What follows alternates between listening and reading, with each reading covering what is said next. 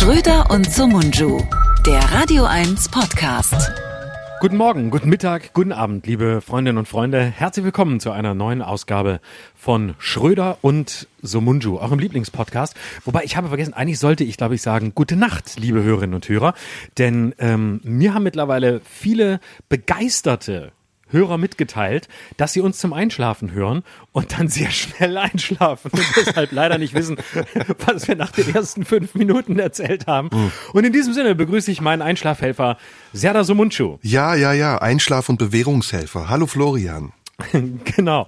Hi mein Lieber, wie ist die Stimmung? Du klingst so, als seist du gut drauf. Ich bin super drauf. Ähm, das mit uns beiden, das wird immer besser. Einmal die Woche mhm. reden wir miteinander. Das ist wie eine Therapie.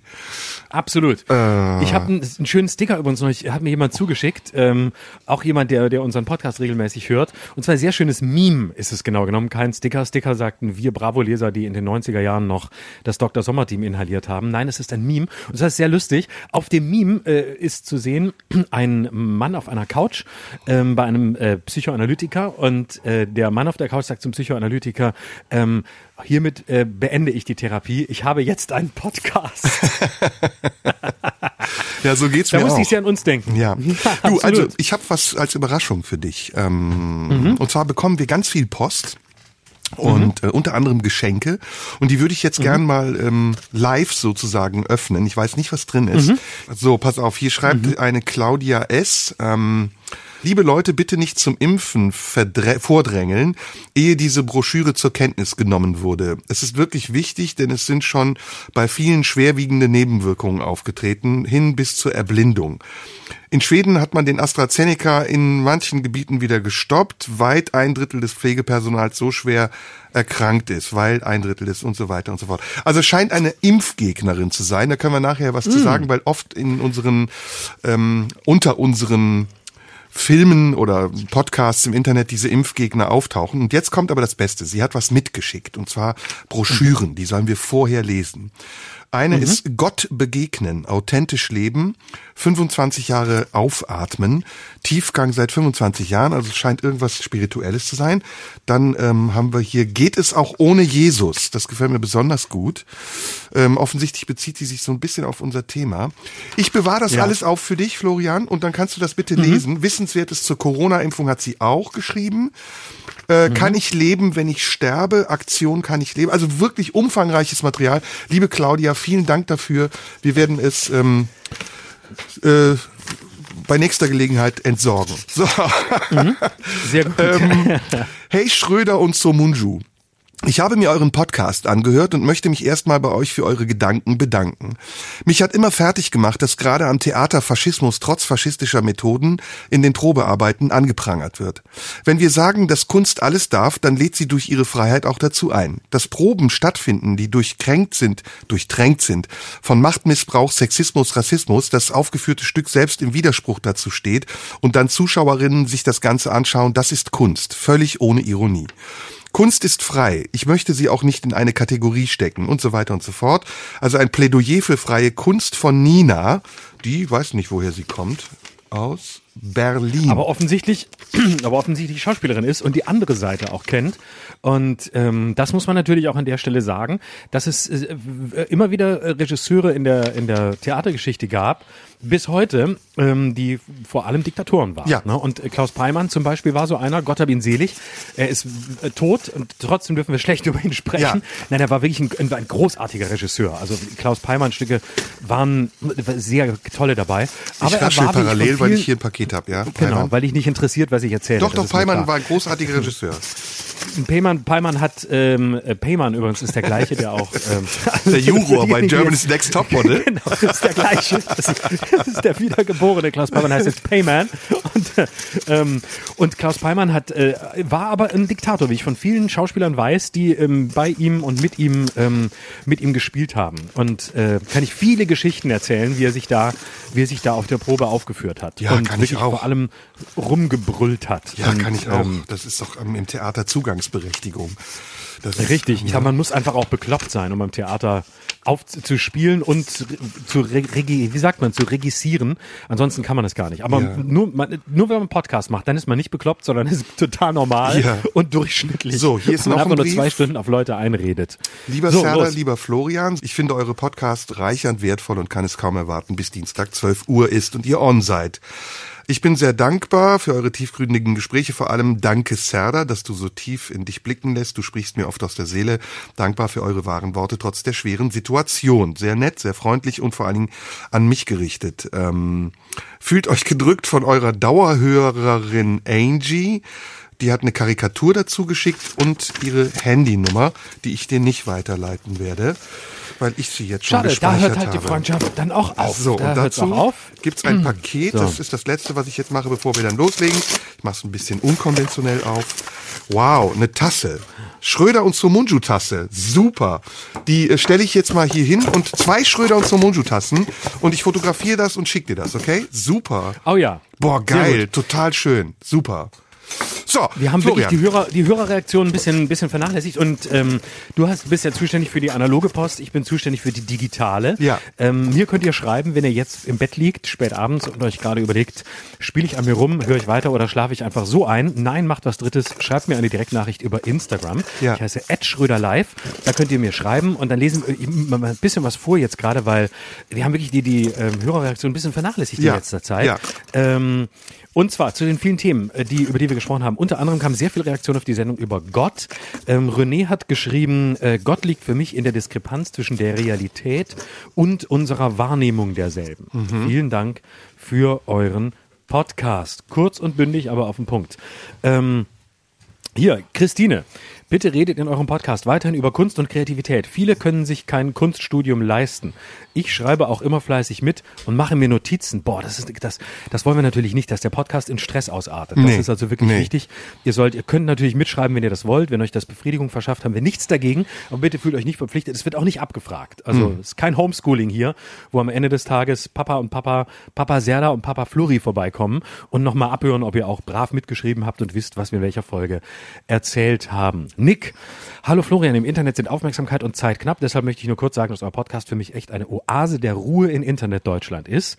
Ähm, zur Diskussion heute kann ich nur als Ex-Philosophiestudent sagen, Merkel macht die Agora wieder auf, auch wenn die wahrscheinlich immer geschlossen ist. Macht weiter so, liebe Grüße aus Wien. Oh. Internationales Publikum, wow. das uns hört. Einen noch, komm. Dann Elliot ähm, schreibt, äh, nee, zwei muss ich vorlesen. Okay. Unbedingtes Ja zu Schröder und zu Mundschuh live, weil wir ja mal gefragt haben, ob wir mal auf Tour gehen sollen. Und sie befürwortet das sehr. Ich habe euch zumindest schon mal am selben Tag auf derselben Bühne erlebt, in Cottbus, ja. bei der langen Nacht der Comedians. Stimmt, ja. da sind wir hintereinander ähm, aufgetreten. Ja. So, und jetzt kommt noch was, was mich sehr beeindruckt hat, ähm, weil es ein bisschen äh, Kritik im positiven Sinn ist von einem Mann, der sich äh, Grün ist der Wald nennt und der über Moral und Ethik was schreibt. Und äh, das finde ich sehr spannend, weil ich darüber so viel referiert habe, wie ich das vielleicht kurz als Einordnung vorlesen, weil das, äh, weil ich das tatsächlich sehr wertvoll und eine Erweiterung äh, der Gedanken äh, empfinde, die ich da vorgetragen habe. Hallo Herr Schröder, ich lausche gerade Ihrer letztaktuellen Unterhaltung mit Serdar Somuncu. Danke vorweg für die spannenden Gedanken.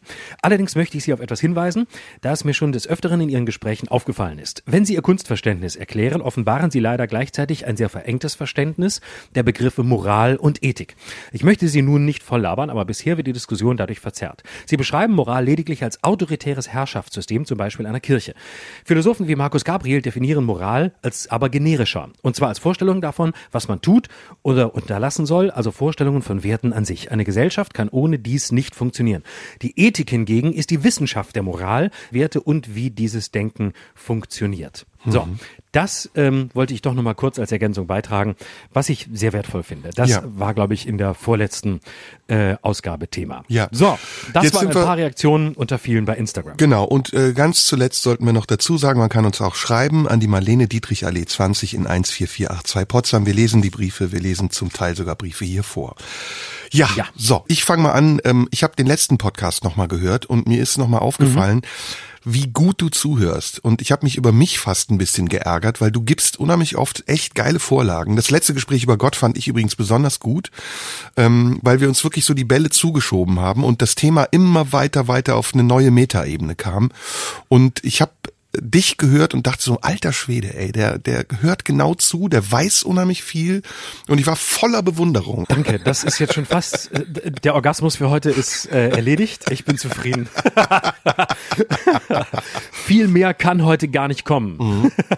Nee, wirklich. also das musste ich dir aber, hätte ich dir jetzt privat gesagt am liebsten, äh, nicht in der Öffentlichkeit, aber Kompliment. Ich finde, äh, aber das äh, klingt jetzt wieder ein bisschen jovial, ne? Das ist nichts Teil einer nee. Entwicklung oder so, sondern wir entwickeln uns beide. Und ich finde, dass unsere Gespräche ja, sich so immer mehr, ähm, ähm, wie soll ich das sagen? Ähm, gut anfühlen, beweglich sind und äh, unberechenbar. Genau. Ne? So. Genau. Und ich fand, mein, mein, ich fand das auch sehr schön beim letzten Mal. Wir haben ein bisschen über Männer gesprochen und das, das Thema habe ich nicht vergessen. Das sollten wir auf jeden Fall wieder aufnehmen.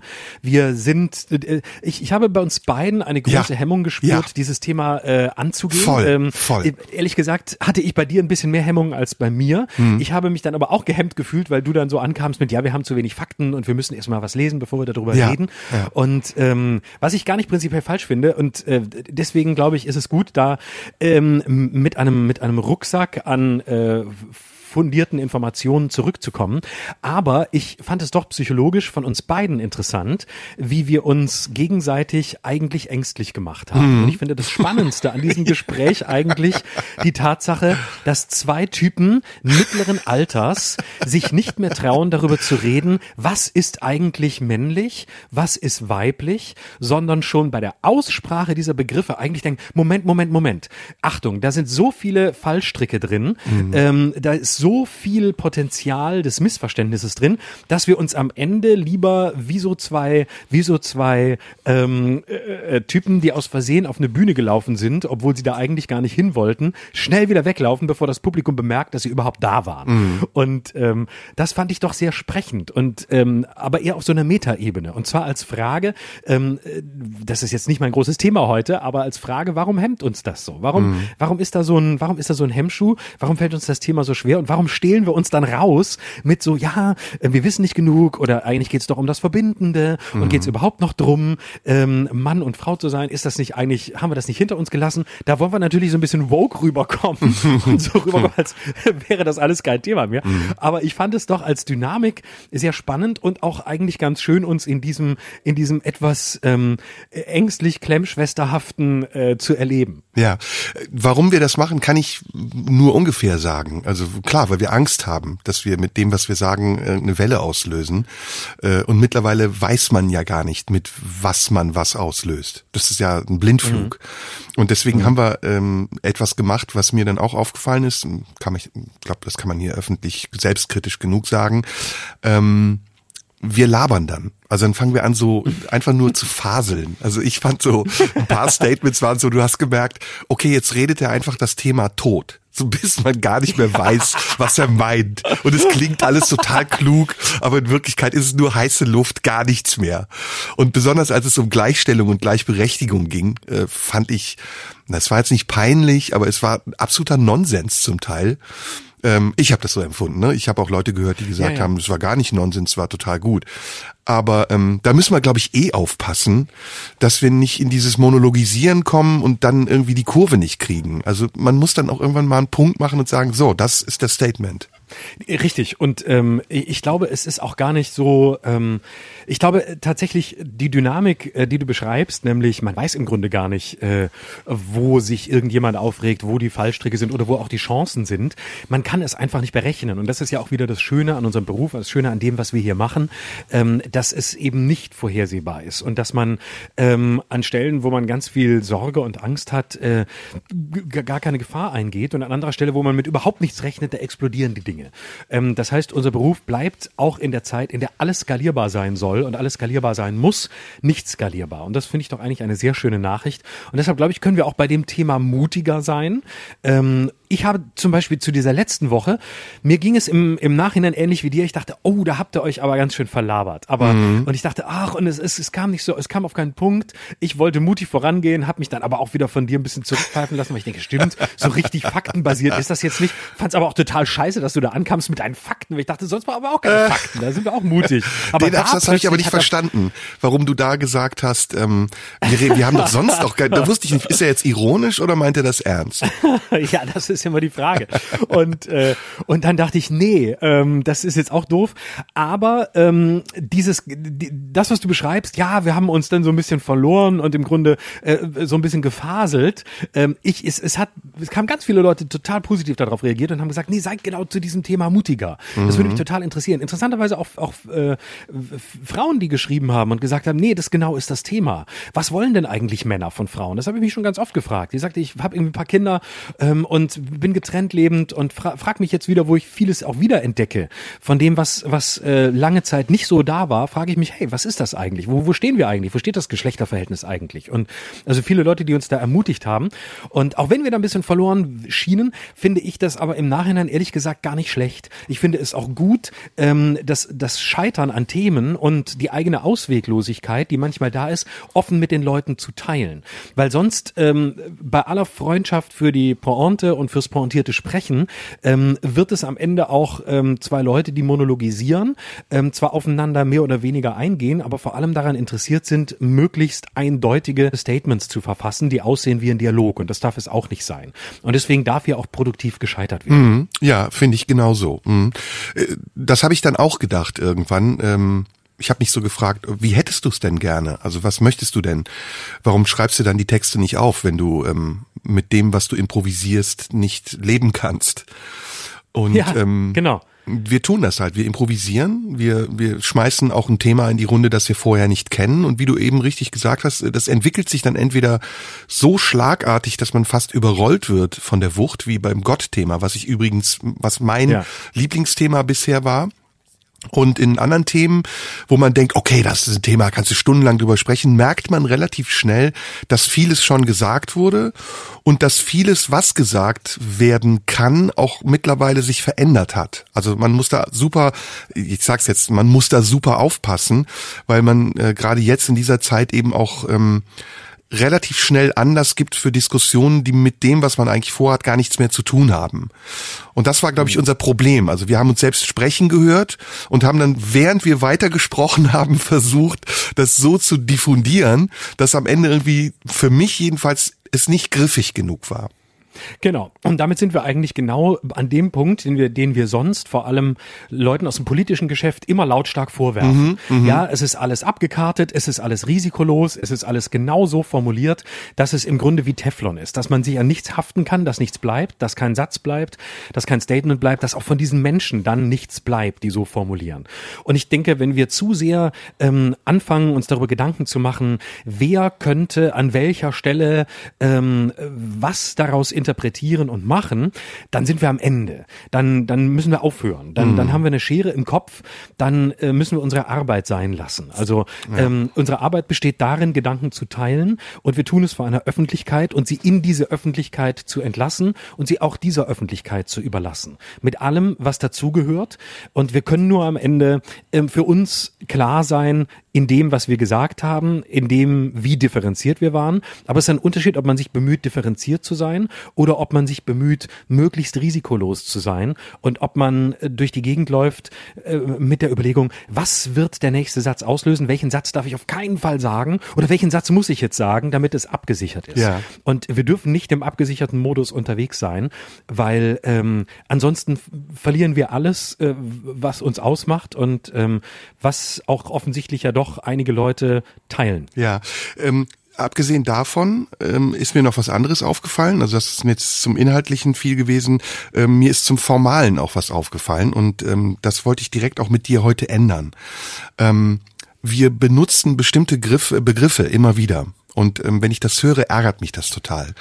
Ähm, ich weiß, das ist eine Feinheit, ist eine Kleinheit, die eigentlich keinen interessieren muss. Aber du sagst zum Beispiel ganz oft skalieren. Ist dir das aufgefallen? Ja, das, ist dein sein. neues Lieblingswort. Vorhin habe ich schon wieder gesagt. Skalieren. Ja, vorhin ich schon wieder gesagt. Wir beide sagen ganz oft Diskurs. Wir sagen ganz oft Diskurs. Ähm, mhm. Dann sagst du, du sagst ganz oft Ambiguität. Das ist auch so ein Lieblingswort. ähm, wir beide sagen selten mein Hasswort. Und lass uns mal mit einem Spiel heute beginnen. Narrativ. Das ist so, das, oh, das ich hasse dieses Wort. Ich auch. Ich hasse hab es. Ich, auch finde es ganz schlimm. Habe ich das, sage ich das wirklich? Du hast es ein oder zweimal gesagt, du sagst es selten.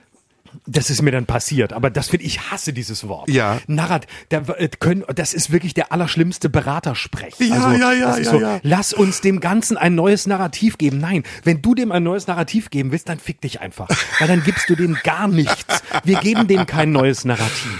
Wenn Ja. du das willst, dann willst du irgendwas anderes verschleiern. Das ist so, oh, ich finde das, ich finde auch Leute schrecklich, die diesen Begriff, äh, das, diese Kaugummi-Wichser, also so Kaugummi-Menschen, die alles ziehen und alles dehnen und aus, aus nichts irgendwas machen, aber zu allem irgendein Wort haben. Und das sind diese Narrativschwätzer, Ja. ähm, die mittags Sushi fressen, Ja. ähm, weil sie auch sonst keine, keine Idee haben, was sie machen sollen. Ja. So, okay. So, pass nein, auf, wir bitte, machen jetzt mal ein mir das. Spiel. Wir machen ein. Spiel, also erstmal achten wir vielleicht beide zusammen darauf, wenn sich Begriffe wiederholen, dass wir unsere Sprache ein bisschen vielfältiger halten. Wir können uns ja gegenseitig ermahnen. Also, ja, logisch, logisch, ja- klar, logisch. Wir können ja so ein Stoppzeichen einbauen. Ja, wenn du, also wenn du jetzt irgendwann wieder äh, skalieren sagst, sage ich ja Bing Bong skalieren. Ähm, Genau. Aber dann, ich finde, muss ich was ins Phrasenschwein zahlen. Wir können ein Phrasenschwein. ja, das auch finde ich auch sehr gut. Aber lass uns doch erstmal eine Liste der Begriffe machen, äh, Okay. Mhm. die, die wir scheiße finden oder die wir an uns auch scheiße finden. Also skalieren finden wir beide, glaube ich, scheiße, oder? Genau. Und zwar an uns genau wie an anderen. Also Begriffe, die nicht benutzt werden sollten und die wir entsprechend auch für uns nicht in Anspruch nehmen sollten. Skalieren kommt dazu, finde ich nicht so scheiße, finde ich aber deshalb scheiße, weil ich es offenbar zu oft gesagt habe, nehmen wir auf die Liste. Okay. Ähm, Dann habe ich noch mhm. eins, mein absolutes Hasswort der Jetztzeit. Convenience. Das ist, ich kann das nicht mehr hören. Dass Leute Mhm. sagen, das ist sehr convenient und ni- nicht das deutsche Wort dafür be benutzen. Was ist das deutsche Mhm. fällt Wort für convenient? Ähm, das ist eine gute Frage. Hm. Ähm, da fällt mir ein, dass es einen total guten, ähm, einen wirklich schönen Song gibt, äh, den ich an der Stelle empfehlen kann, weil der sich nämlich genau darüber lustig macht und zwar von den Sternen. Ähm, die Sterne haben einen Song gemacht, Convenience Shop. Den müsst ihr euch anhören. Der ist wirklich sehr gut und sehr ironisch und spielt, genau mit diesem Thema. Und ich habe nebenher, äh, ist mir gerade hier von meinen drei Assistenten, die ich hier beschäftige für den Podcast, zugetragen worden. Convenience heißt wörtlich übersetzt Bequemlichkeit. Deswegen hast du auch so Ähm, zögerlich gesprochen. Ich habe es gemerkt, du hast gegoogelt. Meine Ne? Assistenten heißen Bing und Google. Die sind ja für mich zuständig, sind zwei Thailänder ähm, und die arbeiten hier für mich Ja, und ja. Äh, geben mir ab und zu mal ein Stichwort. Da habe ich das nächste Wort direkt, was ich in die Runde schmeißen will. Ähm, ganz oft benutzt, ganz oft benutzt, ähm, obwohl keiner eigentlich wirklich weiß, was es bedeutet. Struktureller Rassismus. St Stimmt. also Rassismus okay, aber warum strukturell? Und warum sagt jeder struktureller Rassismus? Was ist das? Ja, ich glaube, dafür gibt es schon eine Definition. Na klar Also, gibt's die, aber ähm, die Leute, die es sagen, wissen die Definition nicht. Genau, genau, das ist, ja, genau. Also, ja. Aber äh, erklär's bitte. Also ich, ich, ja, kann ich's erklären? Ich glaube, struktureller Rassismus ist, ja, ich glaube, es ist institutionalisierter Rassismus. Genau. Ne? Also nicht individueller Genau. Rassismus, sondern übergreifender Rassismus, würde ich es jetzt auf Deutsch nennen. Ja, genau. Also es geht im Grunde um die äh, der, der strukturelle Rassismus der, des Abendlandes, den es ja gibt, die Kolonialgeschichte ähm, äh, des, der, des, der, der weißen der weißen Vorherrschaft, äh, die Ausbeutung von äh, Menschen anderer Hautfarbe, ähm, das Vordringen in entsprechende Regionen. Ähm, das alles äh, ist die Geschichte eines strukturellen Rassismus, der sich eben heute nach wie vor zeigt ähm, in in Institutionen, dass äh, ähm, im Fußballstadion Fußballer, die eine andere Hautfarbe haben, rassistisch beleidigt werden, dass äh, es nach wie vor Nachteile gibt von ähm, Menschen mit anderer Hautfarbe, Wohnungen zu bekommen äh, oder sie anders behandelt werden, Pro äh, Rassismus in der Polizei, ähm, all diese Themen, das ist, das fällt in den, das fällt eben in den strukturellen Rassismus. Äh, all diese Themen NSU 2.0, ähm, der, der erste NSU ähm, und die, der entsprechende Umgang der Behörden damit, ähm, äh, wenn ein Verfassungsschutzchef sagt, in Chemnitz gab es keine Hetzjagden und so weiter. Also deswegen, ja, Ich würde das auch, würde das zum einen als den aktuell grassierenden institutionalisierten Rassismus beschreiben, aber eben auch basierend auf einer grundlegend rassistischen Matrix des, des abendländischen. Oh, Denkens Matrix, Matrix, Handelns. hallo, Matrix auch. Oh, scheiße, ja. Matrix, forget mhm. it. Kommt gleich drauf. gleich drauf. Da kann Matrix. ich direkt eins dazugeben. Agenda ist auch so ein Begriff, der total oft fällt und als Synonym für etwas ähm, Unscharfes benutzt wird. Was ist eine Agenda? Das ist ein Plan. Hm? Genau. Und die meisten Leute, die davon reden, äh, haben keine. Ne? Das ist, äh, ja. das ist ja häufig so, dass dann davon geredet wird, wir brauchen, wir müssen es auf die Agenda setzen. Genau, genau. Hast du noch eins? Ich habe noch ein paar. Ich, äh, ja, ich habe auch noch einige. Ich habe ähm, zum Beispiel ähm, äh, Warte, ich hatte gerade eins. Sag du mal eins. Ich muss noch mal kurz, mir ist gerade entfallen. Als du es gesagt hast, sind mir drei eingefallen. Ich also ich finde zwei Begriffe. mit, damit wir eine Liste haben. Ja, ich habe zwei also, Begriffe, die ich nennen möchte, die alleine für sich schon nerven, aber auch zusammen doppelt nervig sind. Nämlich der erste ist mittelfristig. Ja, wo ich dann mhm. immer denke, was ist bitte mittelfristig? Wo ist die, was ist mittelfristig? Wie ist die Strecke definiert und wo ist die Mitte? Und in mhm. Zusammenhang mit dem Begriff konsolidieren, mittelfristig konsolidieren, finde ich es ganz schlimm. Ist mhm. aber mittlerweile ein bisschen 2000er, äh, ne? Ist nicht mehr ganz up to date. Ja, stimmt. Das ist schon sehr oft benutzt. Ich habe äh, mehrere Sachen. Ich habe den Begriff Haltung, den ich nicht mehr hören kann. Oh, oh, super, ähm, super, super. Und zwar äh, 100 Punkte. Ja, Haltung Ganz schlimm. Und zwar, da kann ich, da kann ich ganze, ganze Referate dazu Sehr halten. gut, Haltung sehr gut. ist für mich wirklich das Scheißwort schlechthin der Gegenwart. Alle reden über Haltung. Haltungsjournalismus, Haltungssatire. Das ist eine Tautologie. Wenn ich eine Haltung habe als Journalist, dann ist das eine Selbstverständlichkeit. Wenn ich Satiriker bin, habe ich auch eine Haltung. Ist auch eine Selbstverständlichkeit. Und wenn jetzt heißt, wenn es jetzt heißt, es werden Sendungen ausgezeichnet mit Haltung. Ja, was denn sonst fucking nochmal? Mhm. Das Einzige, wo es keine Haltung gibt, ist die Tagesschau, weil die versucht zu berichten, möglichst neutral und und die Menschen auf einen Kenntnisstand zu bringen. Und da sollten die Leute ihre Haltung vorher abgeben. Alles andere ist nur Haltung.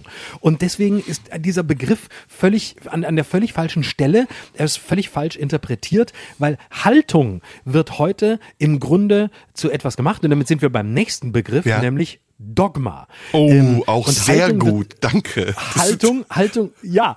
Haltung wird im Grunde heute verwechselt mit dogmatisch, nämlich mit ich habe eine eine, eine Position und die ist eindeutig, die ist klar und die trage ich vor und die ist nicht ambivalent. Ähm, ambivalent, das nächste Wort. Ähm, mm, drei, oh ja, oh Wort, ja, oh ja, absoluter ich benutze Treffer. sie bewusst alle. Super genau. Treffer. So, Ambivalent ist, ist Volltreffer. Mhm. Genau. Haltung ist, Haltung ist im Grunde ja etwas, ist das Gegenteil von dem, was im Moment daraus gemacht wird. Haltung ist ja eigentlich etwas, weil dann ist dann gut, wenn sie veränderbar ist. Das heißt, ich nehme eine Haltung ein.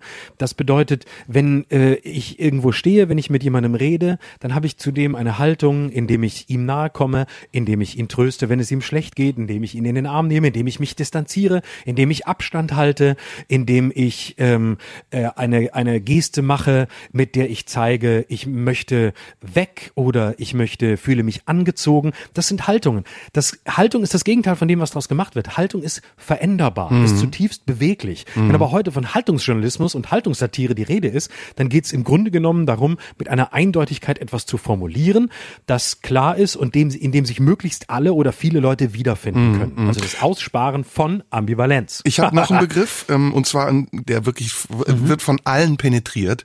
Coaching. Coaching. Oh. Ist aber auch nur, ist aber auch Nullerjahre.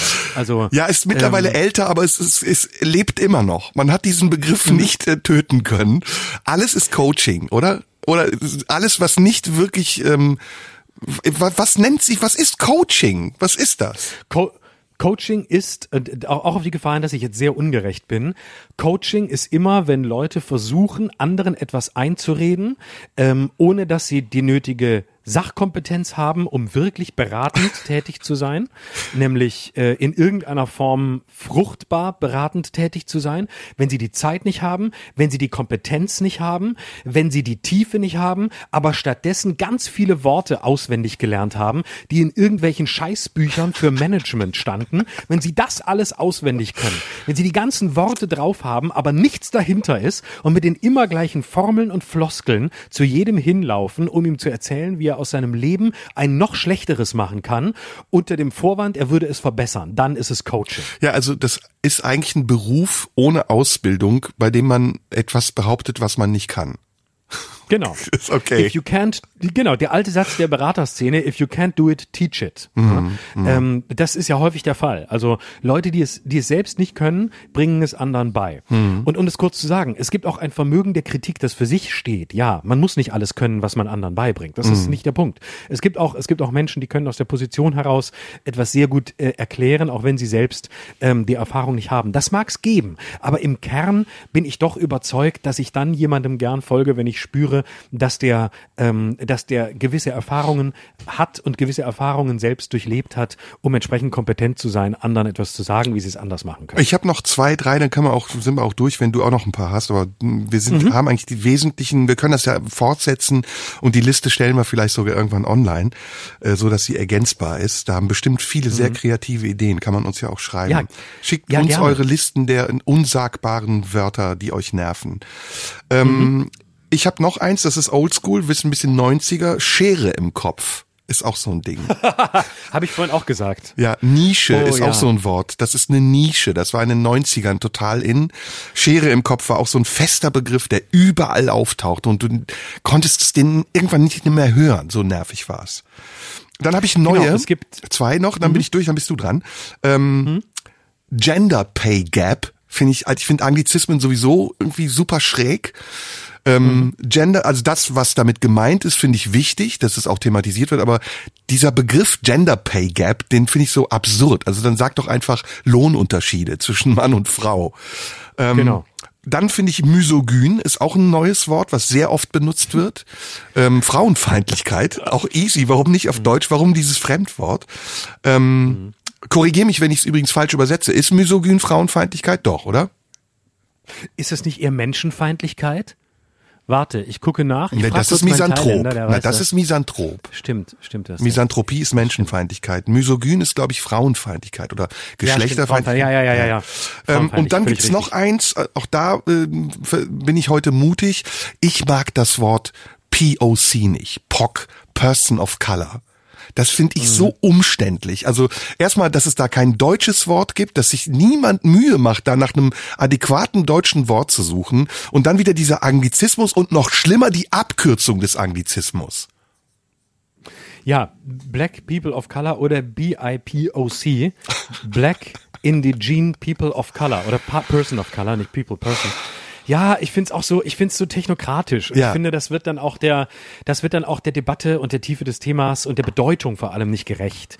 Ähm, es ist so, es klingt so, es klingt so angestrengt. Es und, ist so zerfaselt ähm, wie wir im letzten Podcast. Ne, man, man, man redet ja, so lange drumherum, bis es nicht mehr erkennbar ist, was man meint. Ja, ja, genau. Und wenn es, äh, es ist eigentlich traurig, weil es der Bewegung ja völlig zu Recht um Sichtbarkeit geht, aber der Begriff trägt eigentlich zum Gegenteil bei, weil er eben nicht für Sichtbarkeit sorgt, sondern schon im Begriff so sperrig ist, dass es gerade nicht darum geht, ein Selbstverständnis des Umgangs miteinander hervorzurufen, nämlich des Umgangs, den wir am Ende des letzten Podcasts benannt haben, in dem es eben gar keine Frage mehr ist, welche Hautfarbe ein Mensch hat, sondern einfach klar ist, dass er selbstverständlich und gleichberechtigt am Tisch sitzt. Und ich finde nicht, dass wir auf dem Weg dahin sind, wenn wir solche, wenn wir solche Wortgestüme ähm, entwickeln, die eigentlich eher ähm, zu einer Segregation beitragen oder eher so wirken, als wollten die, die sich die Worte ausdenken, dazu beitragen, dass es möglichst schnell nicht selbstverständlich Segregation? Was hast du da gesagt? War ein schönes Segregation. Wort. Segregation. Segregation, Aussonderung. Ja, Aussortierung. Genau. Segregation. Schön. Mhm. schön. Das, Was das schön war letztes Mal, das darf bleiben. Was letztes Mal sehr schön war, war ja. Häresie. Fand ich sehr schön. Oh ja, das ist ein heute.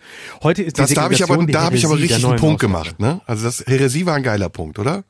Ja, völlig. Ja. Äh, was, ich war ganz kurz vor, ich war ganz kurz vor Pantheismus, dachte aber, nee, das lässt sich. Äh, Agnostiker und Atheist zu unterscheiden, fand ich auch cool. Wir sagen auch oft affirmativ, hatten wir in einem Podcast ganz oft, hat mich auch mhm. genervt. Mhm. Seltener sagen wir normativ. Wir sagen Normen, aber normativ kommt ja. seltener vor. Könnten genau. wir auch mal Fakten häufiger gebrauchen. Ist, Genau, Fakten ist auch so ein Wort, das sehr über, ist aber natürlich notwendig, aber wird auch sehr häufig benutzt. Fakten, ähm, ja. Bin ich, ja. bin ich mittlerweile auch dagegen. Ich Nerven dich auch, ähm, die ähm, äh, Fachbegriffe, die Terminologie aus der Corona-Krise? Mittlerweile auch? In, ja. Dass Leute Inzidenzwert sagen oder R-Wert? Also, dass, dass sich jeder so anhört wie ein Virologe? Ja, und auch das, das Bewusstsein ist im Grunde genommen schon zu sein. Also Virologe ist im Grunde genommen der neue Fußballtrainer. Ja. Ne? Also Ja. jeder weiß es besser, jeder weiß, wie es geht, jeder kann äh, bestimmen, wo es lang geht und ähm, wer jetzt äh, was zu tun hat. Ich finde es relativ, ich finde es ziemlich unerträglich, dass Ja. man, dass man meint, jetzt so mitreden zu können, als sei man Experte. Oder dass alle die Und, Namen der ähm, Impfstoffe kennen und sagen, ähm, hast du dich schon impfen lassen? AstraZeneca oder Biotech? oder BioNTech. Genau, So, das genau. ist so, Was das ist hast wie absurd, in was für einer Sprachwelt man auch mittlerweile lebt, ne? Genau. Und das wird natürlich für weitere Segregation sorgen, weil ich sicher bin, dass die AstraZenecas mit den BioNTechs kein Wort wechseln werden und umgekehrt auch nicht. Mhm. Also das heißt, wir haben eine neue Trennung der Gesellschaft. Wenn wir irgendwann mehr oder weniger alle geimpft sind, außer Attila Hildmann, dann wird man sagen, oh, du AstraZeneca, ah nee, da möchte ich nicht neben dir im Theater sitzen, tut mir leid. Mhm. Ähm, das ist mir nicht sicher genug. Hat's, aber Ähm. ich glaube, wir haben jetzt die Begriffe durch. Guck mal, wir reden schon eine Stunde über die Begriffe. Du hattest doch ein Thema, das wollen wir besprechen. Genau. Sag mal, welches ist Also, das? ich wollte gerne, ähm, ich wollte gerne mit dir ähm, sprechen über das Thema Alter. Oh, oh, Ähm, oh. Ja. Und zwar über das Thema, äh, über das Thema, was heißt es, ähm, älter zu werden. Und ich habe dazu ganz äh, viele Gedanken, aber auch sehr viele Fragen. Und ich würde gerne mit einer ganz basalen Frage einsteigen. Basale ist das Frage, Alter- auch gut. Hm? Mit einer ganz Mit grundsätzlichen- rudimentären. Gru- Rudimentär, Rudimentär wäre das Gegenteil.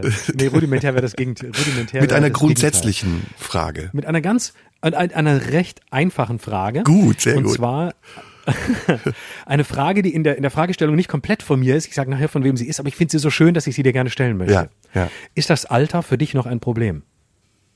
Ähm, ja, hm, in unterschiedlichen Hinsichten. Also mein Alter Mhm. Wird zum Problem und Problem, ja, wird immer mehr zum Thema und dieses Thema aus unterschiedlichen Blickwinkeln betrachtet verändert sich ungleich. Also manche Dinge werden einfacher, andere werden schwieriger. Ähm, Konkret habe ich jetzt auch gerade in dieser Corona-Zeit oft das Gefühl, dass mir, dass ich älter werde, ohne dass mein Leben sich bewegt. Und dass ich Zeit verpasse.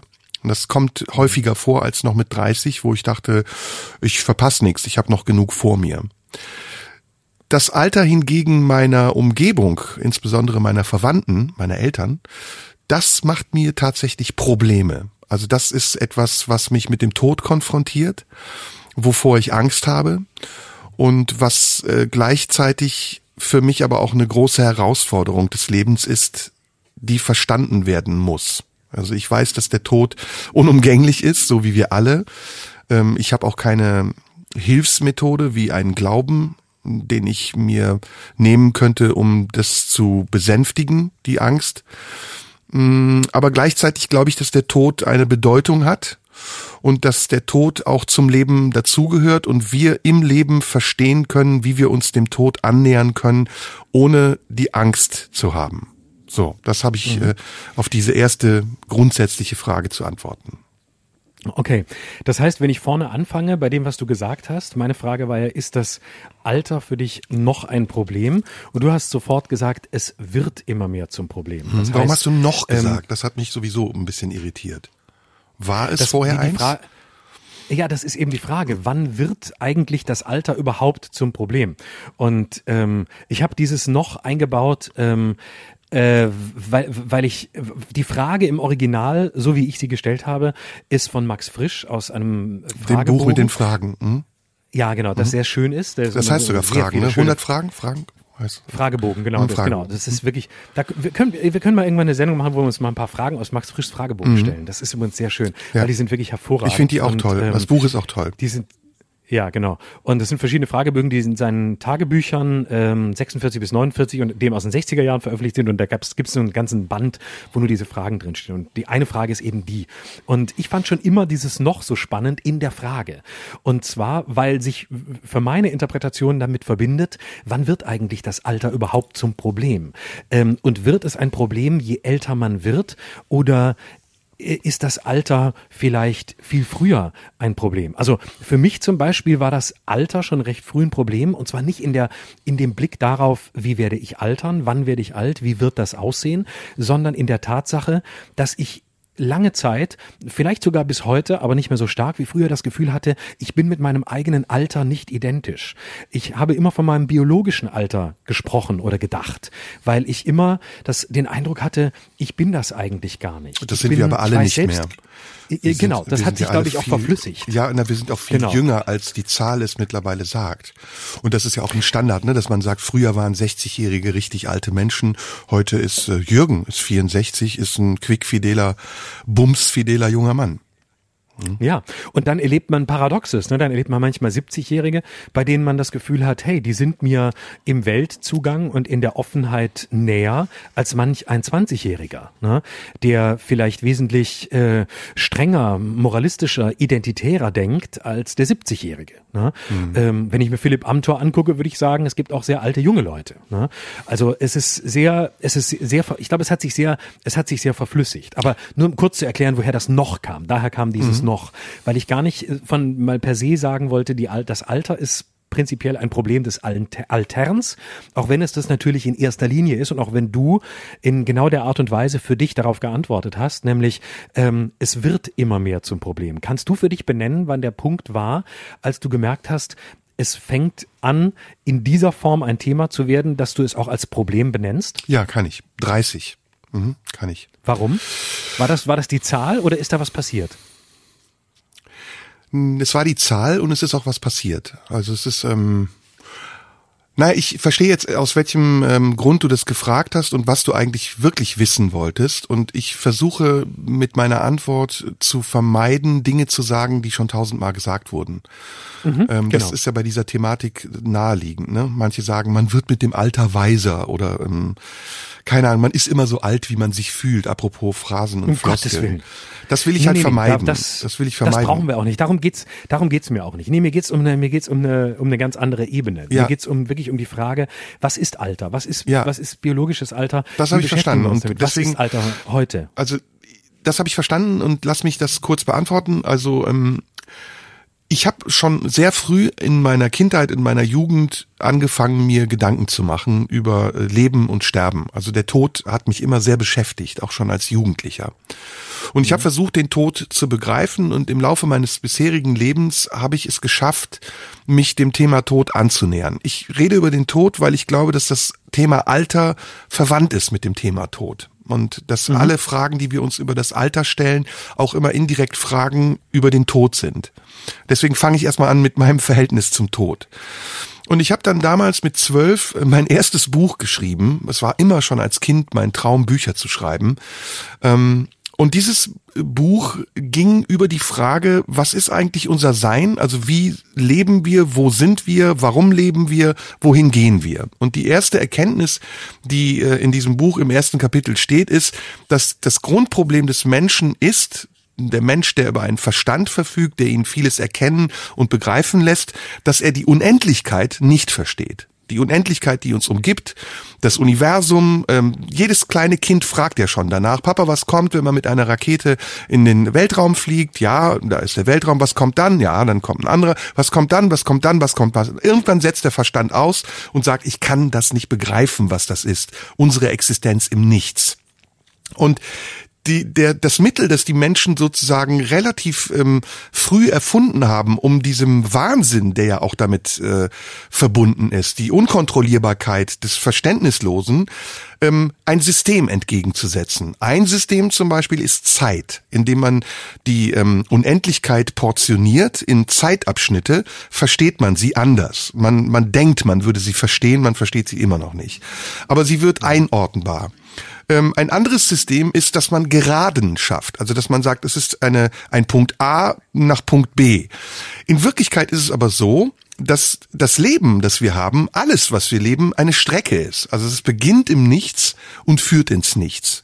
Und wenn man das begriffen hat, dann weiß man, dass der Tod immanent verbunden ist mit dem Leben und das eine das andere bedingt und das eine ohne das andere nicht kann. Man kann im Leben erst dann glücklich sein, wenn man den Tod begreift. Und man kann den Tod erst dann nicht mehr fürchten, wenn man weiß, dass das Leben ein Zubringer dazu ist. Und das Alter ist sozusagen der Begleiter. Das ist das Treppengeländer. Das ist das, etwas, woran wir uns systematisch festhalten, um uns Schritt für Schritt an den Tod anzunähern und zu begreifen, dass irgendwann unsere Tage vorbei sein werden. Was jetzt passiert, und jetzt komme ich, letzter Absatz, dann bin ich fertig. Ähm, ich will auch nicht faseln, sag sofort, wenn du sagst, ey, das ist jetzt Faselmodus, bitte.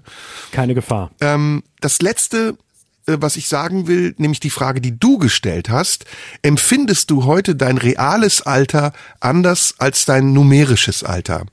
Und da gebe ich dir komplett recht. Und das ist auch etwas, was mich manchmal ärgert, weil es mich ähm, zu einem nicht alt werden wollenden Jugendlichen ähm, werden lässt. Also ich bin 52, aber ich trage Klamotten wie ein 25-Jähriger.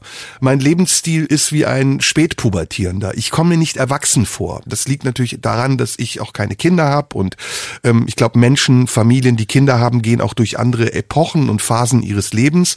Aber wir alles in allem, unsere Gesellschaft wird immer älter und zugleich aber in ihrem Anspruch leben zu wollen, bleibt sie immer jung, bis hin zu infantil. Also wenn du dir Leute anguckst, so 50-jährige Männer, die dann so äh, Klamotten tragen äh, von namhaften Herstellern, die normalerweise von 14-Jährigen getragen werden. Hoodies zum Beispiel. Unvorstellbar früher, dass erwachsene Männer Hoodies tragen. Dann siehst du, wir haben eine Gesellschaft, die nicht alt werden will, aber immer älter wird. Mhm. Also da war jetzt sehr viel dabei, was du ähm, Entschuldige du bitte, das war sehr lang. Ich versuch's mal, nee, nee, macht nichts. Ich versuch's mal ein bisschen zu ordnen. Also zunächst mal finde ich es spannend, dass wir automatisch über das Thema Alter beim Thema Tod landen. Das müsste ja nicht zwangsläufig so sein, aber es ist natürlich naheliegend und du hast das ja auch für dich ähm, sehr lucide und äh, richtig geordnet. Ähm, ich würde es trotzdem mal noch ein bisschen zurückhalten wollen, das Thema Tod, auch weil ich es für ein eigenes Thema nochmal halte. Mhm.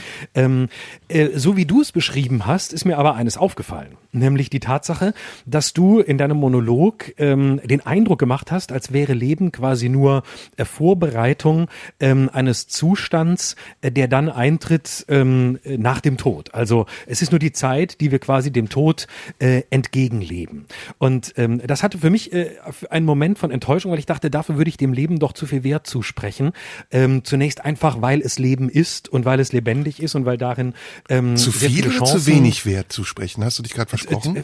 Zu wenig. Weil, du hast zu viel gesagt. So Du hast zu viel Ach so, zu wenig, gesagt. zu wenig. Ja, Sorry, grade, ja. Hä? Zu okay. wenig Wert. Faselalarm, Faselalarm. nein, nee, das nein. war einfach nur äh, nein.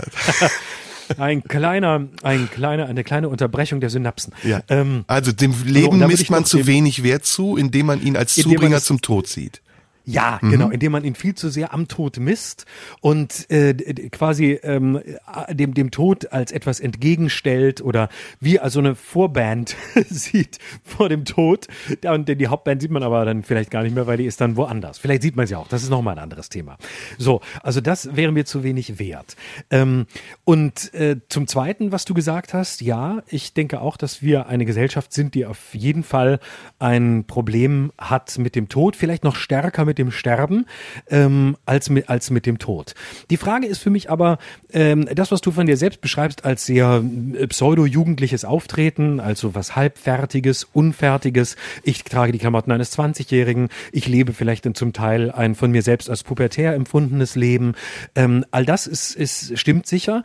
Ich bin aber gar nicht sicher, ob diese Verschiebung, die gerade stattfindet, nur so pessimistisch zu bewerten ist. Also die, die Tatsache, dass wir uns auch als 50, 60, vielleicht 70 50-Jährige kleiden wie 40-Jährige, dass wir uns benehmen wie Menschen, die viel jünger sind als wir. Äh, das hat vielleicht auch was mit der höheren Lebenserwartung zu tun und mit den immer weniger festen Strukturen, die aber auch eine Chance sein können, dass nämlich Alter äh, in einem produktiven Sinn immer weniger eine Rolle spielt, dass mehr Möglichkeiten da sind ähm, bis, bis ins hohe Alter und ins höhere Alter, die wir ausschöpfen können und die uns gerade nicht festlegen, die uns nicht wie früher festlegen auf ein bestimmtes Programm, ähm, auf ein bestimmtes bestimmte, auf eine bestimmte Lebensweise, ähm, die sagt, die vorgibt, das ist jetzt aber nicht altersadäquat. Und wenn das ein bisschen in den Hintergrund tritt und dafür ähm, unterschiedlichere ähm, Lebensformen auftreten und nebeneinander stehen können, würde ich das im ersten Moment eher für einen Fortschritt halten. Mhm. Ähm, also Warum ich eben 30 gesagt habe, will ich noch beantworten. Das habe ich vergessen in meiner Antwort. Ähm, Vorher möchte ich aber auf das eingehen, was du gerade gesagt hast. Ich meine nicht, dass das schlecht ist, dass wir versuchen, jung zu bleiben, obwohl wir immer älter werden. Das habe ich vielleicht mit einem zu negativen Unterton gesagt oder mit einer zu negativen Konnotation. Ähm, ich stelle das nur fest und ich frage mich, und das begann bei mir mit 30, das war so ungefähr der, der Wendepunkt, was ist eigentlich die Agenda des Lebens? Also wie ist das Leben eigentlich gegliedert? Wofür sind wir hier? Und ähm, gibt es überhaupt etwas wie einen Auftrag, einen individuellen Auftrag? Gibt es einen konventionellen Auftrag? Oder bildet sich dieser Auftrag erst? Und gibt es überhaupt die Perspektive, erfüllt ins Sterben hineinzugehen und zu sagen, ich habe mein Leben gelebt und ich war sehr erfolgreich und habe alle Ziele, die ich hatte, verwirklicht und jetzt kann ich dieses Leben auch wieder verlassen. Und als ich 30 wurde, habe ich zum ersten Mal in meinem Leben gemerkt, dass sich etwas verändert hat. Also dass sich meine Einstellung zum Leben auch verändert hat, aber auch physisch ich mich verändert habe. Das sind ganz banale Dinge wie zum Beispiel, dass man nicht mehr so viel essen kann, ohne zuzunehmen. Ähm, dass man plötzlich merkt, der Körper baut sich nicht mehr auf, sondern er baut sich ab. Man sagt ja so, bis 25 ist das Wachstum des Körpers vollendet und ab da beginnt eigentlich der Körper abzubauen. Wobei ich finde, dass der Mensch in dem Moment, in dem er auf die Welt kommt, ja schon anfängt abzubauen.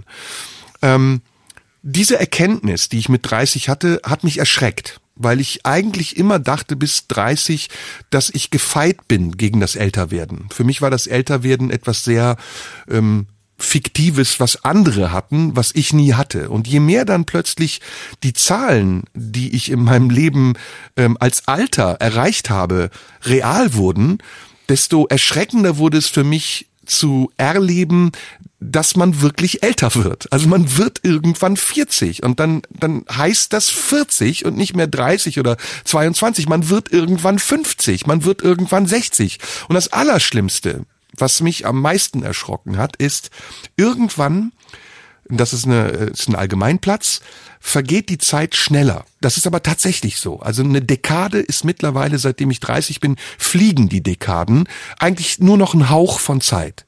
Und wenn du dann überlegst, wie schnell die letzten zehn Jahre vergangen sind und ausrechnest, wie schnell die nächsten zehn Jahre vergehen werden, dann kommst du in Zahlenbereiche, also die mich beängstigen. Die letzten 20 Jahre, ich war vor 20 Jahren 32 und das kommt mir vor wie gestern. In 20 Jahren bin ich 72 und das kommt mir vor wie mit einem Bein im Sarg zu stehen.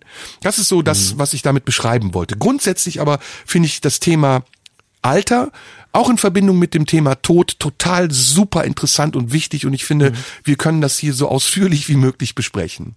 Also das, ich, ich versuche es mal aus meiner Perspektive zu beschreiben. Ähm, ich äh, habe ähm, einen ähnlichen Punkt wie du gehabt. Ich weiß es gar nicht, ob es exakt mit 30 war, aber es war so, es war so um die 30, als mir ähm, zum ersten Mal bewusst war, äh, dass man äh, sein Leben auch ähm, äh, quasi verpassen kann oder sich selbst in seinem eigenen Leben verpassen kann. Und ich würde sagen, bis dahin bin ich mit einer großen äh, Selbstverständlichkeit durchs Leben gegangen, ähm, die nicht immer positiv war für mich und auch nicht für andere. Und ähm, plötzlich habe ich festgestellt, ähm, wie viele blinde Flecken es gibt, wenn ich sehe, wie ich durchs Leben gehe, wie viel ich selbst nicht wahrnehme, wie ich nicht wahrnehme, wie ich mit anderen umgehe wie ich mich verhalte anderen gegenüber, ähm, wie blind ich manchmal bin, wie krass der äh, die Gap ist zwischen Selbst- und Fremdwahrnehmung und mit in welch einem Tunnel ich eigentlich bis zu meinem 30. Lebensjahr unterwegs war, in dem Glauben aber in der freien Natur zu fahren.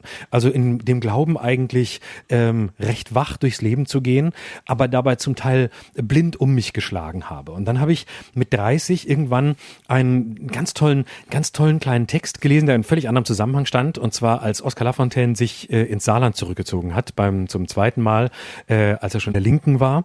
Und ähm, es war ein Text im Spiegel, der äh, mich unheimlich angesprochen hat und der Lafontaine nicht anhand seiner politischen Leistung ausschließlich bewertet hat, sondern an seinem Charakter.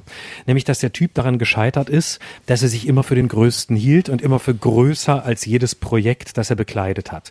Und der im Grunde immer verantwortungslos war, der immer dann gegangen ist, wenn es drauf ankam, Verantwortung zu übernehmen. Also ein Gescheiterter, der genial war, der großartige Ideen hatte, der visionär war, der viel früher gesellschaftliche Probleme erkannt hat als andere, fast schon wie ein Seismograph, aber immer an sich selbst gescheitert ist. Immer daran gescheitert ist, dass er alle anderen für zu klein hielt, für ihm nicht gewachsen, für ähm, unterdurchschnittlich und der am Ende auch gegen Gerhard Schröder verloren hat, weil, wie es da so schön hieß, Gerhard Schröder ein großer Kleinmacher war, der im richtigen Moment wusste, wann es gut ist, taktisch zu sein, strategisch zu sein, sich auch unterzuordnen, was Lafontaine nie konnte.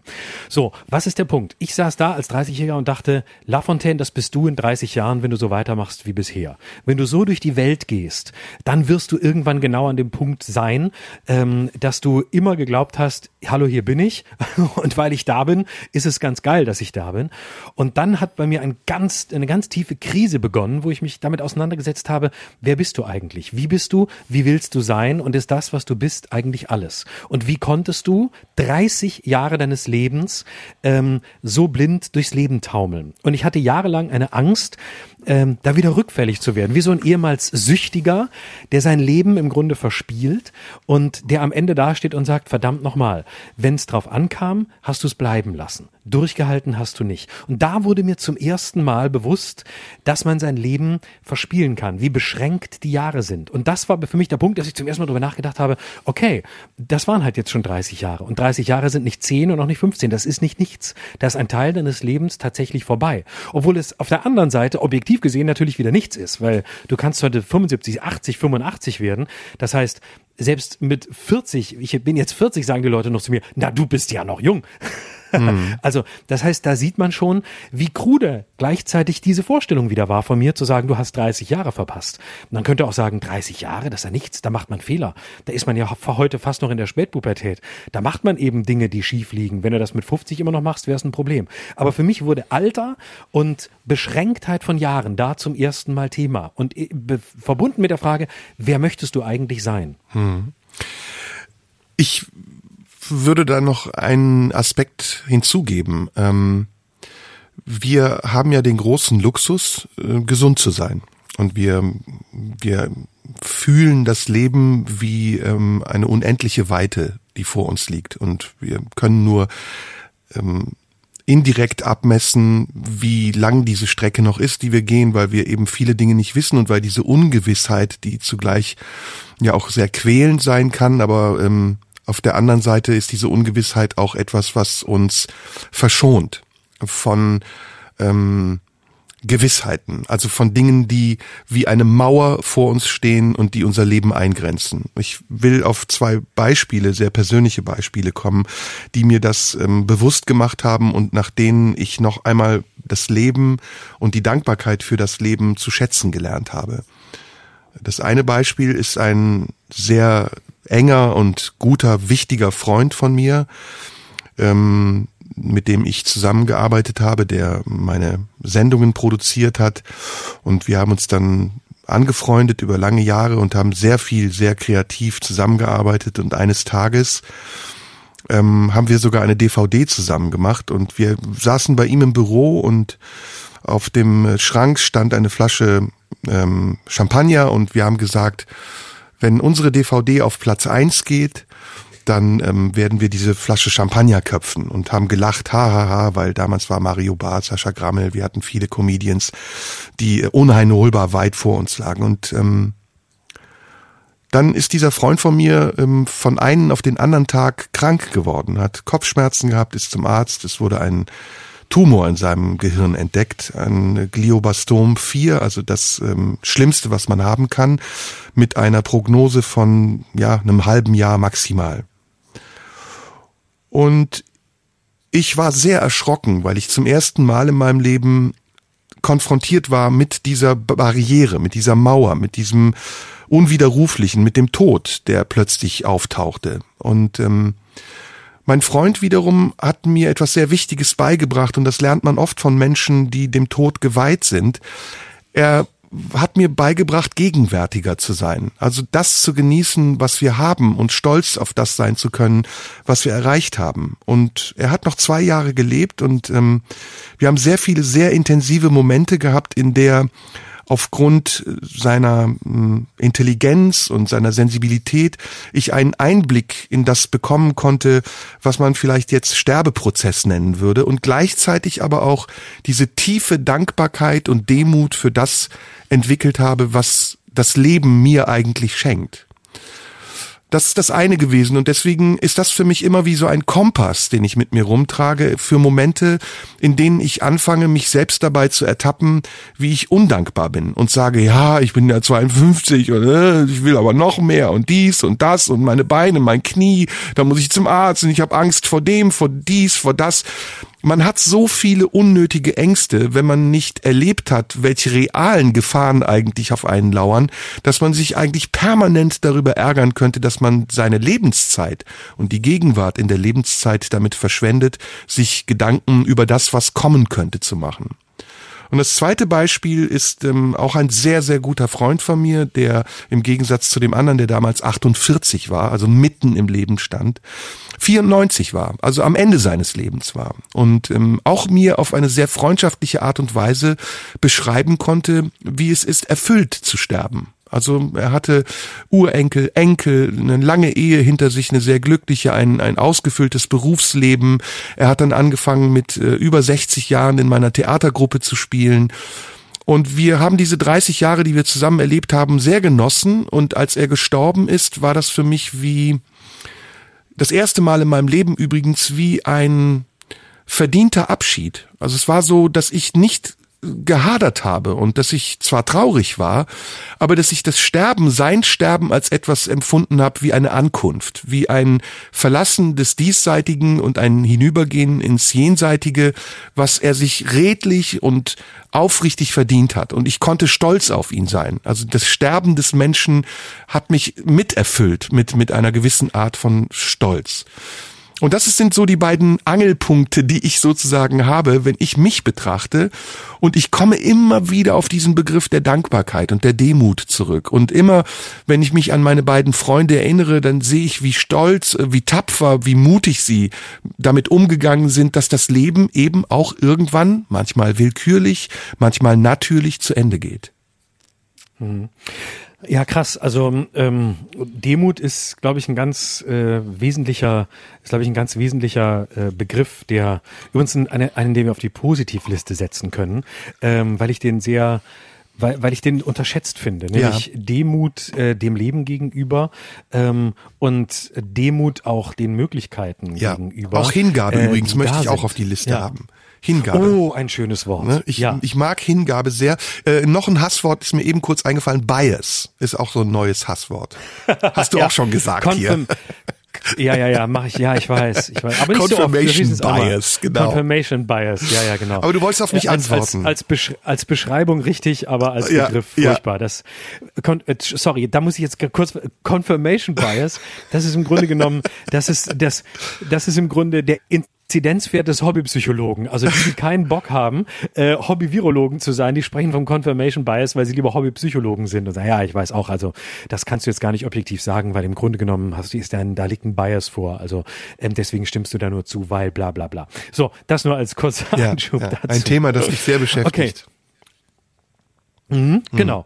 Ähm, so, äh, also ähm, zurück zu dem. Äh, ja, eine eine, eine Hingabe an, oder eine Demut ans, äh, an, die möglich, an die Möglichkeiten des, des, des Lebens. Aber schon wieder sind wir interessanterweise in der Position, dass wir ähm, das Leben bewerten äh, anhand des Sterbens oder des Todes. Ne? Und ähm, ich will dem nichts von seiner Legitimität absprechen, aber es ist doch erstaunlich. Ne? Ist, ist es wirklich so, dass wir als Menschen, wir beide, ähm, uns den Wert des Lebens nur im Angesicht des Todes, des Sterbens, des nahenden Endes bewusst machen können. Ich habe manchmal den Eindruck, dass es, dass es so ist. Also brauchen wir immer dieses Gegenteil, um uns wieder bewusst zu machen, ähm, was das Ganze eigentlich ausmacht? Oder könnten wir ähm, die Lebendigkeit und Vielfältigkeit ähm, dessen, was ist, auch sehen, wenn wir ähm, nicht diese Beispiele hätten, wenn wir nicht das dramatische Beispiel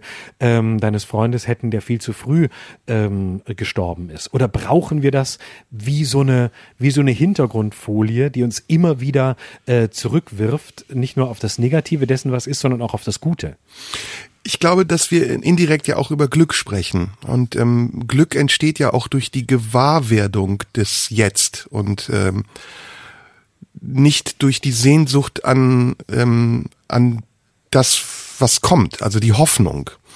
Ähm, ich weiß nicht, ob das zu abstrakt ist. Ich versuche dir zu erklären, was ich meine. Also ich verstehe dann deinen Kritikpunkt sehr gut, weil du sagst ja im Grunde genommen, ähm, denk nicht so viel darüber, das was kommt und das was war, sondern sei hier im Jetzt. Ähm. Und dann genieß doch das Leben, egal wie alt du bist. Du bist gesund, du bist froh, du bist, äh, hast Geld, du hast Freunde, du hast was zu essen und alles ist gut. Lass los. Das Leben ist da, nutze es. Finde ich total richtig, was du sagst. Ich wollte aber auch gar nicht sagen, dass ich das Leben als ähm, als ähm, notwendige Zwischenstufe zwischen Geburt und Tod sehe, sondern ich sehe das Leben schon auch als äh, Herausforderung und das Leben soll und muss gelebt werden, bevor der Tod dann kommen kann. Und ähm, beides hängt aber zusammen. Also da, da, da sehe ich einen wichtigen Zusammenhang. Die Frage ist, deswegen habe ich das Glück jetzt mit eingebracht. Ähm, dieses Streben nach Glück, was sich ja in der Frage verbirgt, also bist du noch so alt oder äh, empfindest du das Älterwerden noch als da, da steckt ja was drin wie verpassen oder nicht mit dem zufrieden zu sein, was ist, nicht glücklich zu sein, erfüllt zu sein. Und ich glaube, Glück ist unabhängig von von den Faktoren Leben, Tod, Einordnung, äh, seiner Person in eine Phase, sondern Glück ist eigentlich ein Zustand, der losgelöst ist von Parametern wie Zeit, ähm, der losgelöst ist von Parametern wie Abhängigkeit. Ein anderer macht mich glücklich oder unglücklich, sondern Glück ist im Kern nur in sich, im Jetzt und hier zu finden, wenn man im Einklang ist mit dem, was einem passiert. Also ich nehme das Leben an. So wie es passiert, so lasse ich es mit mir geschehen. Und dann entsteht etwas, was Glück ist und was eine Vollkommenheit hat. Dass man sich als Teil eines Zykluses betrachtet, in dem man noch nicht mal eine Aufgabe zu erfüllen hat oder eine Funktion, sondern in dem man eben nur Teil ist ein, ein, ein Teil in einem ganz großen Mechanismus, dass sich Erde, Menschheit, Liebe zwischen Menschen, Gott, also all das, was wir hier besprochen haben, nennen mag. Unsere Existenz, das Wesen, wir, unsere Seele, das Miteinander, aber auch das Mit sich sein. Und das, das ist die Frage, die da drin steckt. Und ich glaube, die Lösung, das zu überwinden, ist eben nicht mehr in den Parametern zu sein und dieses Systematisieren anzuwenden, um die Angst zu portionieren, sondern die Lösung ist loszulassen und zu sagen, das Schicksal macht mit mir, was es macht und ich mache es mit. Okay, jetzt ist das wieder zu spirituell und zu Guru-mäßig gewesen. Nein, nein, äh, nein, nein, nein, das ist alles alles gut. Ich, äh, wir müssen jetzt gucken, äh, weil das äh, wieder sehr viel ist, welche Abbiegung wir nehmen. Gut, ich, das war Laberalarm, äh, Laberflash-Alarm. Nein, nein, das war, nee, das war, nee, das war in sich sehr richtig. Mhm. Aber ähm, ich glaube, jetzt über, über das Schicksal zu sprechen oder die Rolle dessen darin ist nochmal was anderes. Ich würde gerne fragen oder die Frage aufwerfen: Ist das, was du jetzt gerade erzählt hast, was du jetzt sagst, diese Form des Denkens, des Fühlens, des, des letztlich Loslassens. Das ist ja die große Überschrift über dem, ähm, was du gesagt hast. Ist das eine Altersfrage? Und wird das mit dem Alter leichter? Ist die Haltung, die du jetzt ähm, gerade beschreibst, eine, die mit dem Alter einsetzt? Oder ist es der Versuch, abzubiegen ähm, in Richtung eines Ideals, das nee. da steht. Nein, es ist kein Selbstbetrug. Es ist kein Selbstbetrug. Es ist eine Erkenntnis. Okay, gut. Genau, okay, dann äh, wunderbar. Aber äh, trotzdem ist ja die Frage, ähm, ist das äh, wirklich etwas, was das ganze Leben erfüllt oder bleibt nicht diese Grundnervosität, von der wir eigentlich mal angenommen haben, dass sie Kennzeichen der Jugend ist und irgendwann von alleine nachlässt? Das wäre ja quasi das ähm, heute nicht mehr zeitgemäße Bild des Alterns. Da ist man als Jugendlicher bisschen nervös, bisschen auf der Suche, irgendwann findet man und dann hört das auf. Und ich denke, das Problem, vor dem wir heute häufig stehen, ist, dass diese Suche, äh, dieses Ungestüme, dieses ähm, Fragende, dieses Gefühl, nicht wirklich anzukommen, nicht wirklich da zu sein, wo man hingehört, vielleicht eben auch nicht wirklich altersgemäß zu leben, dass das zu einem Dauerzustand geworden ist mhm. und dass es einen, dass es einen nie loslässt, mhm. dass äh, aufgrund der vielen Optionen, aufgrund der vielen Möglichkeiten, die wir ja vorhin in ihrer Fülle gelobt haben, das immer mitschwingt. Das heißt, das Gefühl, ich könnte mein Leben eigentlich verpassen. Und zwar nicht in diesem oberflächlichen Sinn Fear of Missing Out, FOMO und so ein Scheiß, sondern wirklich, ich könnte mich selbst, der, der ich sein wollte, oder der, den ich in mir gesehen habe, der, der vielleicht irgendwann da sein könnte, der irgendwann ähm, geboren wird, ähm, der wird nicht mehr kommen, weil ich ähm, den Moment verpasst habe, die Chancen verpasst habe, weil ich die Möglichkeiten für mich nicht richtig anordnen konnte. Und dann ist, werden Würde und Alter nicht mehr Begriffe, die zusammengehören könnten, sondern die sich nicht mehr treffen. Und das kann eine tiefe Verzweiflung bedeuten. Ja, aber die Verzweiflung entsteht halt durch die Kategorisierung und durch die Systematisierung. Und hm, sie ist dadurch überbrückbar, dass du dich übergibst und überlässt und versuchst dich von diesen äh, Denk Mustern zu lösen. Wir, wir in der westlichen Welt haben ja ganz starre Denkmuster. Ähm, wir, wir leben in, in Einbahnstraßen und wir sind sehr oft unglücklich, weil uns der Glaube an die unsichtbaren Dinge fehlt. Ich bin jetzt nicht auf einem spirituellen Trip gerade, sondern ich versuche damit ganz ähm, andere Sachen zu erklären, über die wir auch letztes Mal schon gesprochen haben. Also zum Beispiel die Kraft der Liebe, die Kraft der Kunst, das Wirken des Transzendenten zwischen uns Menschen. Und in diesem sehr formalen Leben, das viele Menschen führen, in dem sie getrieben sind aufgrund von Beruf, von Familie, von eben den Strukturen, in denen sie gefangen sind, verlieren wir oft Zeit. Aber in Wirklichkeit haben wir gewonnene Zeit zu bewältigen. Wir gewinnen mit jedem Tag, den wir auf dieser Welt sind, Zeit. Und jeder Tag, in dem wir uns dessen nicht bewusst sind, fühlt sich aber an wie ein verlorener Tag. Und durch dieses Gefühl, durch diese Panik, die immer mitschwingt, etwas erreichen zu wollen, Ziele zu haben, die einen pushen oder die einen auch hindern, durch diese Panik kommen wir in einen, in einen Teufelskreis, in dem wir nie an einem Punkt sind, wo wir uns auch zufrieden fühlen können und erfüllt und uns, das meinte ich eben mit überlassen, vorbereiten können darauf, dieses Leben auch wieder loszulassen. Das ist so mein Eindruck. Und ich habe westliche Welt gesagt, weil ich äh, etwas gerade, deswegen bin ich übrigens wahrscheinlich auch so drauf, mich sehr viel gerade mit äh, Spiritualität, mit Gurus, mit asiatischer Spiritualität und äh, afrikanischer und brasilianischer beschäftige.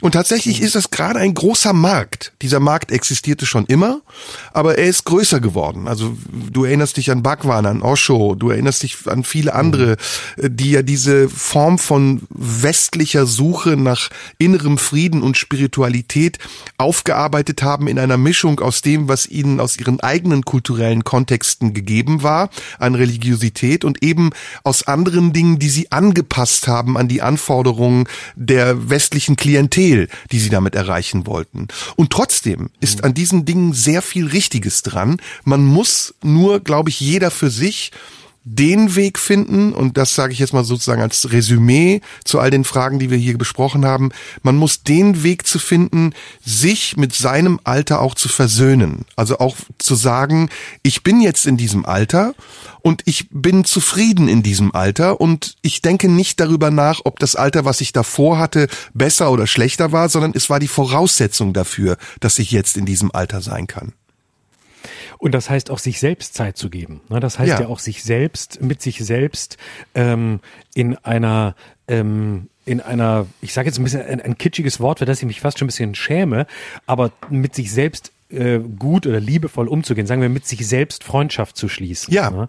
Und das heißt im Grunde jenseits des Urteils mit sich selbst zu leben, jenseits des des Verurteilens ähm, dessen, wer man mal war oder warum man zu dem geworden ist, der man heute ist, sondern das als als Spuren, als wie du sagst Voraussetzungen, als etwas anzunehmen, ähm, was vielleicht äh, quer liegt, als Umweg da war, aber was notwendig war und was keine Abkürzung zugelassen hat auch wenn man im Nachhinein mit möglicherweise hoffentlich wachsender Weisheit sagen kann, naja, da hättest du dir aber manches sparen können. Natürlich hättest du dir manches sparen können, aber dann wärst du eben auch nicht der, der du heute bist ja. und da, wo du, da, wo du heute stehst.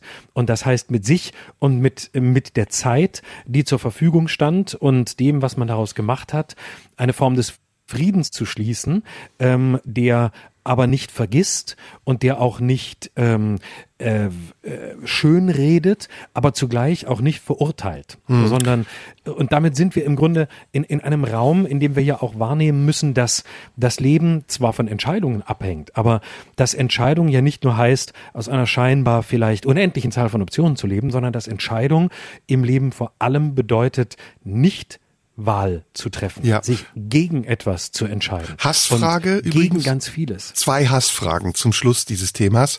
Ähm, wenn du dein Leben noch einmal leben könntest, was oh, würdest nee. du dann anders machen? Sofort schießen, wenn ich ja, diese Frage ja, gestellt bekomme.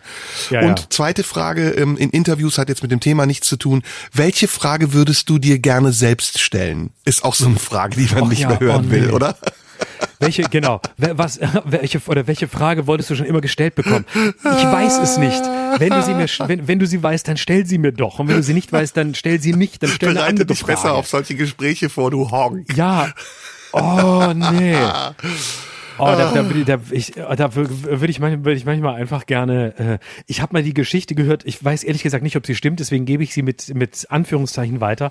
Ähm, dass Elke Heidenreich das früher gemacht hat in der in, der, in dieser in den 90er Jahren, wenn da irgendwie jemand ankam, der dann nichts wusste über sie oder so vor, unvorbereitet als Journalist ankam und sagte, hm, Frau Heidenreich, jetzt erzählen Sie doch mal. Man kennt ja solche Interviews. Ja, sie, was was machen Sie jetzt genau? Sie machen ja ganz viel. Was würden Sie sagen? Was sind Sie eigentlich? nicht oder so. Das hat sie sich ein, zwei Fragen angehört und gemerkt, ey, der Arsch hat sich keine Sekunde mit mir auseinandergesetzt und hat einfach das Interview beendet und ist gegangen. Ah, ah, ah. ist die Geschichte, die ich mal gehört habe. Wenn sie nicht stimmt, kann Elke Heidenreich gerne schreiben, aber ich habe sie jetzt zweimal gehört und ich finde den Move so cool. Ja. Einfach zu sagen, ich finde es auch nicht arrogant, ich finde es völlig legitim, weil wenn du dich nicht vorbereitest, dann musst du dich nicht mit mir unterhalten. Wenn ja. du nichts weißt, dann liest, du musst ja nicht viel lesen, aber dann lies irgendwas und stell wenigstens zwei konkrete Fragen als nur so, naja, schön, dass wir wir da sind, mal gucken, wer sind Sie eigentlich? Wollen Sie sich mal selber vorstellen? Oh Gott. Was würden Sie über Gott sich selbst erzählen, ja. was noch keiner erzählt oh hat? Gott, wie kommt man auf so eine Idee? Das ist auch mein hm, Keine Ahnung. Sag mal, ähm, ja, ja, genau. Wie kommen Sie eigentlich auf das, was wie, Sie da erzählen? Ja, meine, meine Hassfrage, während ich die Hitler-Lesung gemacht habe. Wie kommt man eigentlich als türkischer Schauspieler auf die Idee, Hitlers Mein Kampf vorzulesen? Habe ich bestimmt Millionen Mal gehört, diese Frage. Ja, ja, ja, ja, genau. Horror, Horror. Ja, ja. Ähm, bei mir die beliebteste Frage, ähm, wen parodieren Sie eigentlich am liebsten? also was ich mich immer wieder, ich ständig fragt mich irgendjemand, wen parodieren Sie eigentlich wen am liebsten? Wen parodieren Sie eigentlich am liebsten? Also, also das muss ich sagen, dass ich parodiere Moment am liebsten den Lauterbach. Ich habe das jetzt geübt. Ich möchte oh, sagen, oh, sehr, ich habe das geübt. Ich habe zu Hause Geil. sehr lange geübt. Also, wenn der Inzidenzwert ich kann Super. es auch. Ich kann sehr es auch. Geil. Du hast dir die Folge vor zwei Wochen so oft angehört, ich habe die Folge, mehr, ja. du nicht mehr also ich habe die Folge Super. so oft gehört, dass ich das jetzt auch sprechen kann. Aber man muss Mega. wirklich den ganzen Mund locker lassen, sonst funktioniert das nicht. Mega. Du bist nächste Woche, du bist nächste Woche, also du bist nächste Woche als Lauterbach bei Lanz, wenn Lauterbach nicht kann. Ja. Und, und darfst dich noch verkleiden und dich ja. zu, äh, zu extra drei setzen. Und wenn dann so. der Inzidenzwert auch noch unter 50 ist, dann würde ich sagen, könnten wir auch die Lockerung wieder zurücknehmen. Ich kann Geil, es auch, ich kann es. Da, warte, das, das war Schäuble, oder? Ich no. Der Schäuble ist ja, ja, ich will, der, der Kretschmann kann ich auch. Der Kretschmann kann ich jetzt auch. Das ist überhaupt das Geil, das ist auch überhaupt das Geilste, wenn du, was, wenn du Leute, wenn du Leute parodierst und dann, und dann erkennen die Leute nicht, wer es ist. Und dann stellst du dich so hin, habe ich in der Anfangsphase oft gehabt, als ich wahnsinnig stolz war, wenn ich jemanden neu konnte und dann einfach unaufgefordert mich irgendwo hingestellt ja, ja, habe und ja. jemanden parodiert habe. Und dann, wer soll das sein? Ja gut, also wir haben jetzt hier, so ja gut, wir haben jetzt hier natürlich auch die Agenda auf dem, ähm, wir würden das gerne beim äh, Radio 1, da müssen wir dann äh, mittelfristig nochmal drüber sprechen. ähm, habe ich mir jetzt auch getraut. Also ähm, ist natürlich sicher interessant, dass wir das mal auch mal ins Programm nehmen, aber wir werden da mit Florian sicher eine Lösung finden. Den kann ich nicht so gut wie du. Du machst nee, es echt so war, krass, ey. Das war Robert Skopin. das war Robert Skopin als 20-Jähriger. nee, also da würde ich auch tatsächlich auch an der Stelle noch oh, ja, einmal genau. reingehen. Also tatsächlich, wenn wir hier mal kurz wieder auch mal absetzen. Also an der Stelle ist jetzt also auch eine Parodie gekommen, wo man dann noch sagt, also da würde ich einfach sagen, nee, das klang dann eher nach Volker Wiebrecht. Und das hat auch so tatsächlich auch einfach jetzt mit Robert Skopin auch gar nichts zu tun. Aber da würden wir dann auch an der Stelle auch einfach nochmal Gas ey. geben. Wir natürlich auch echt viel machen. Ey, warum ist machen ja wir das so nicht, dass wir nicht mit diesen Stimmen viel mehr äh, Zeugs anstellen? irgendwie als, als du, Lauterbach das, irgendwo anrufen. Du, du, pass auf. Mein Name ist Lauterbach, ich möchte ich zu Ingmar Stadelmann in die Show eingeladen werden. Warum laden Sie mich nicht ein? Ich, ich bin in jeder Show. Ich bin hier, das will eigentlich bei Ihnen war ich noch nicht, aber ich mache das also gerne. Also müsst ihr einfach mal Bescheid sagen. Ich habe das mal, ohne Witz, es gab am, am, an Weihnachten, oh, ohne Witz, übrigens auch eine Floskel, die man nie benutzen darf. Oh ja, ähm, ohne Witz, oh ja, oh, oh, oh, oh. Oh, Fuck, als Komiker zu sagen, ohne Witz oder oh, was total Gott. Ernsthaftes zu sagen, um Gottes, da disqualifiziert man sich sowohl als Komiker als auch als jemand, der was Ernsthaftes zu sagen hat. Ich Zwei Minuten 24. noch. Dezember hm.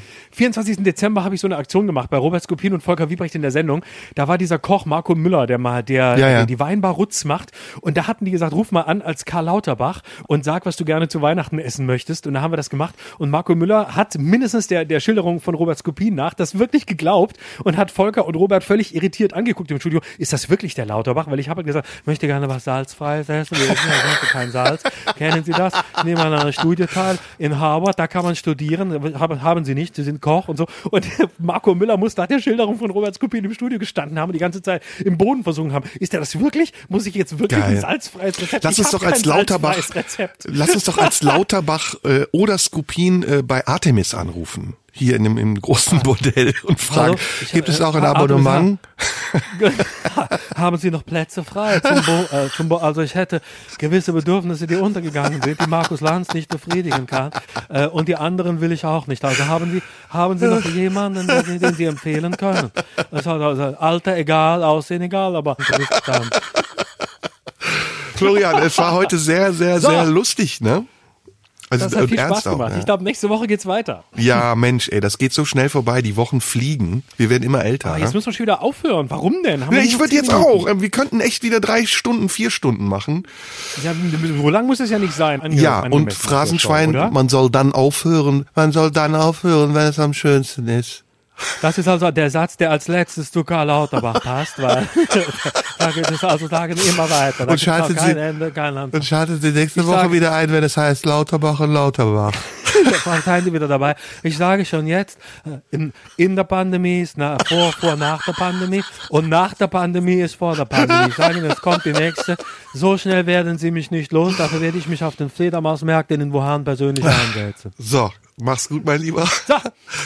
Behalte deine schöne Laune und wir sprechen uns nächste Woche. Küsschen. Küsschen. Bye bye. Tschüss. Tschüss. Das war Schröder und Sumunju. Der Radio 1 Podcast. Nachschub gibt's in einer Woche.